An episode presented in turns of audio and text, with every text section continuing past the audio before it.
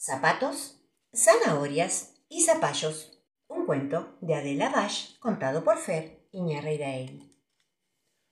Una vez, la Z invitó a todas las otras letras a su casa a almorzar. Había preparado mucha comida rica. Cuando se sentaron alrededor de una gran mesa, les anunció. No quiero seguir siendo la última letra del abecedario. No me parece justo que todas estén siempre antes que yo. Entonces las demás letras se quedaron calladas un momento, se sirvieron jugo de naranja y después algunas dijeron al mismo tiempo, No es verdad, yo estoy mucho después. ¿Ah, sí? preguntó la Z mientras se servía tallarines con un cucharón. ¿Se puede saber dónde? Por ejemplo, dijo la A, que se llevaba a la boca un tenedor con un pedazo de milanesa. Yo estoy al final de muchas palabras y además estoy después en ceniza, esperanza, panza, taza y... Pero no dijo nada más porque vio una fuente llena de puré. A mí me sucede lo mismo, dijo Lao, que acababa de comerse una enorme porción de ensalada. Estoy después de la Z en pozo, corazón, en mozo, en chorizo, en... Yo estoy después en azul, la interrumpió la U, mientras pensaba si prefería servirse pollo o salchichas. También en zumbar, en zurdo, en surcir, en azúcar, en... Yo estoy después de tu nombre, Z, intervino la E. En Zeppelin, en... Y siguió hablando, pero no se le entendió nada porque tenía la boca llena de pan. Además, exclamó la X, ¿acaso no estás al principio de muchas más palabras que yo? Porque con Z empiezan zapatos, zapallo y también zanahoria, soquete, zumba, zoológico y muchas otras añadió la W. En cambio yo. Bueno, está bien, exclamó la Z sin dejarla terminar de hablar. Tienen razón. Creo que es mejor que cada una se quede donde está. ¿Qué les parece si comemos los postres? De inmediato todas se abalanzaron sobre las tortas, los panqueques y los flanes, y por un rato largo no se escuchó una sola palabra más. ¡Glup! El mono Ramón y la mona Simona. Un cuento de Adela Bash, contado por Fer Iñarreiraegui. El mono Ramón tenía muchas ganas de volver a ver a la mona Simona. La mona Simona tenía muchas ganas de volver a ver al mono Ramón. Se habían conocido un día de verano debajo de un árbol cubierto de hojas muy verdes que les dieron sombra y les aliviaron el calor. Habían quedado en verse la semana siguiente en el mismo lugar. Pero el mono Ramón recibió una carta de su tío Salomón, que vivía lejos, y le pedía que viajara inmediatamente para verlo. Y la mona Simona recibió una carta de su tía Monona, que vivía muy lejos, y le pedía que fuera a verla enseguida. El mono Ramón y la mona Simona se mandaron cartas urgentes y quedaron en comunicarse en cuanto regresaran. Apenas volvieron, Ramón y Simona se escribieron lo mismo espero mañana bajo ese árbol de hojas tan verdes donde estuvimos conversando. Los dos fueron corriendo a buscar el árbol de hojas muy verdes, pero ninguno lo encontró. Lo único que había eran árboles de hojas amarillas. Confundidos, volvieron a sus casas y cada uno se escribió una carta. Espero bajo un árbol de hojas amarillas. Pero cuando lo fueron a buscar, solo encontraron árboles con ramas desnudas, sin una sola hoja. Entonces escribieron, Te espero bajo un árbol con ramas sin hojas. Pero antes de poder ir a la cita, sus tíos lo llamaron nuevamente y tuvieron que volver a viajar. En cuanto regresaron, fueron a buscar el árbol de ramas sin hojas, pero encontraron un árbol cubierto de hojas muy verdes. Y como otra vez era verano, apenas se vieron, se sentaron a conversar bajo su sombra, que les alivió el calor. Un viaje en Calecita. Un cuento de Adela Bash, contado por Fer Iñarreiraegui. Yo estaba en la plaza con mi hermano Matías y mis amigos Julia y Pedro y estábamos jugando a las escondidas. Esa vez le tocaba contar a Julia.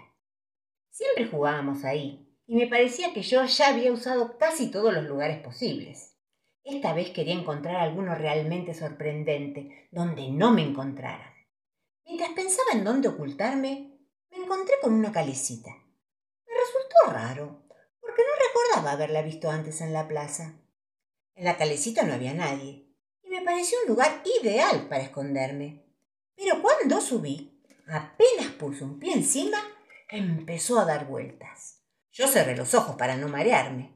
En cuanto paró, abrí los ojos y me bajé. Y entonces me pregunté, ¿dónde estoy? Porque estaba en la plaza, pero no era la misma plaza. Se parecía un poco, pero era distinta. Había otros juegos, otros canteros con flores, los árboles eran más bajos. Además la gente estaba vestida con ropa que me resultaba un poco rara. Y lo que más me llamó la atención es que los hombres llevaban sombrero. Por la calle pasaba algo parecido. Había algo como un vagón de tren con antenas que yo nunca había visto pasar ni siquiera en fotos. Y unos pocos autos, pero muy raros. De mis amigos, ni rastros. Empecé a caminar y me di cuenta de que estaba en un lugar que me hacía acordar un poco a mi barrio, pero solamente un poco porque era bastante distinto. Había muchas casas, pero ni un solo edificio de departamentos. Había almacenes, verdulerías y carnicerías, pero ni un solo supermercado. Había bares con mesas de billar, pero ni un solo local de videojuegos. Había policías en la calle que dirigían el tránsito, pero ni un solo semáforo. Di una vuelta por el barrio mirando, miré todo como si fuera otro mundo. A esa altura yo sabía muy bien que nadie había descubierto mi escondite, y ya era tiempo de que reapareciera.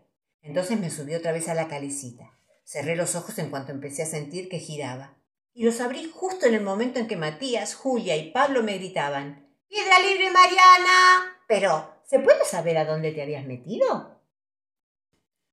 Torta de cumpleaños. Un cuento de Adela Pash, contado por Fer Iñarreiraegui. Esto escuchó una vez Anita, una nena que era un poco grande y un poco chiquita. ¡Fuego! gritó asustada la taza.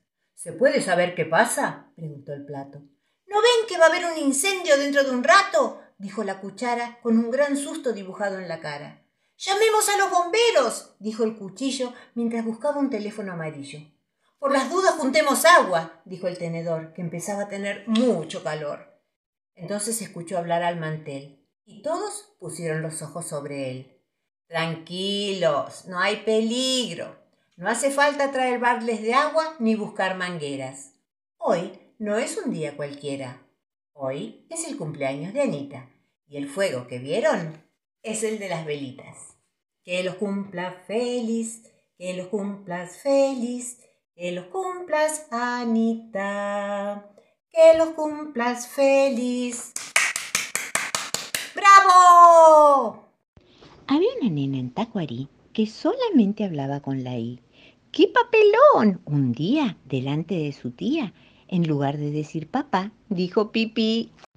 Colón fue un hombre de gran renombre que descubrió un mundo nuevo y además fue el primer hombre que puso un huevo de pie.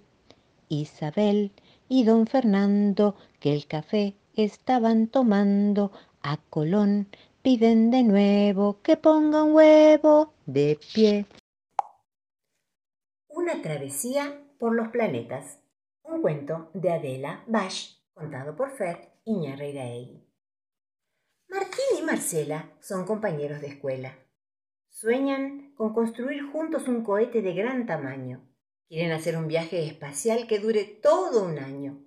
Están trabajando en el jardín de la casa donde vive Martín. Consiguieron el motor de una vieja heladera, dos ruedas de bicicleta, un cajón de madera, también se hicieron trajes de astronauta con cascos pintados de colores fosforescentes y piensan que con eso será suficiente.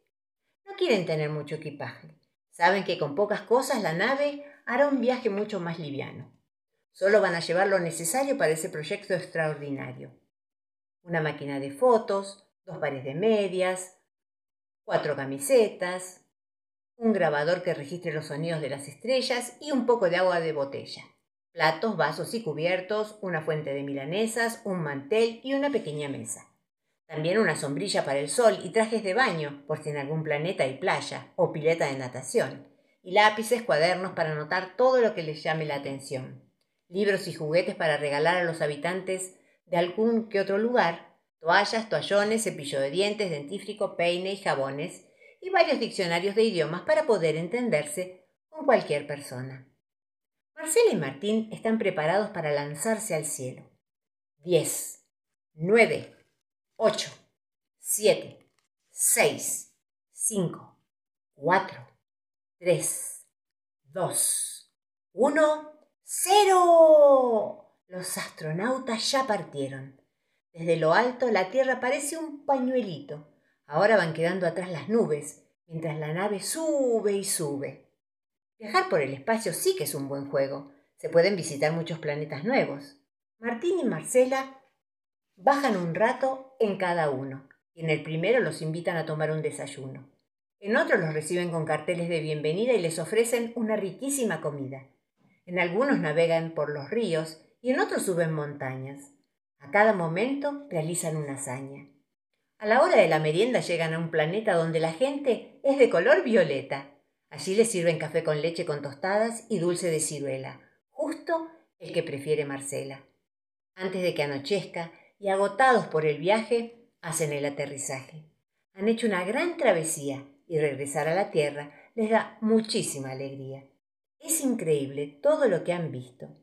Tienen para contar maravillas sin fin. Y todo eso sin moverse del jardín.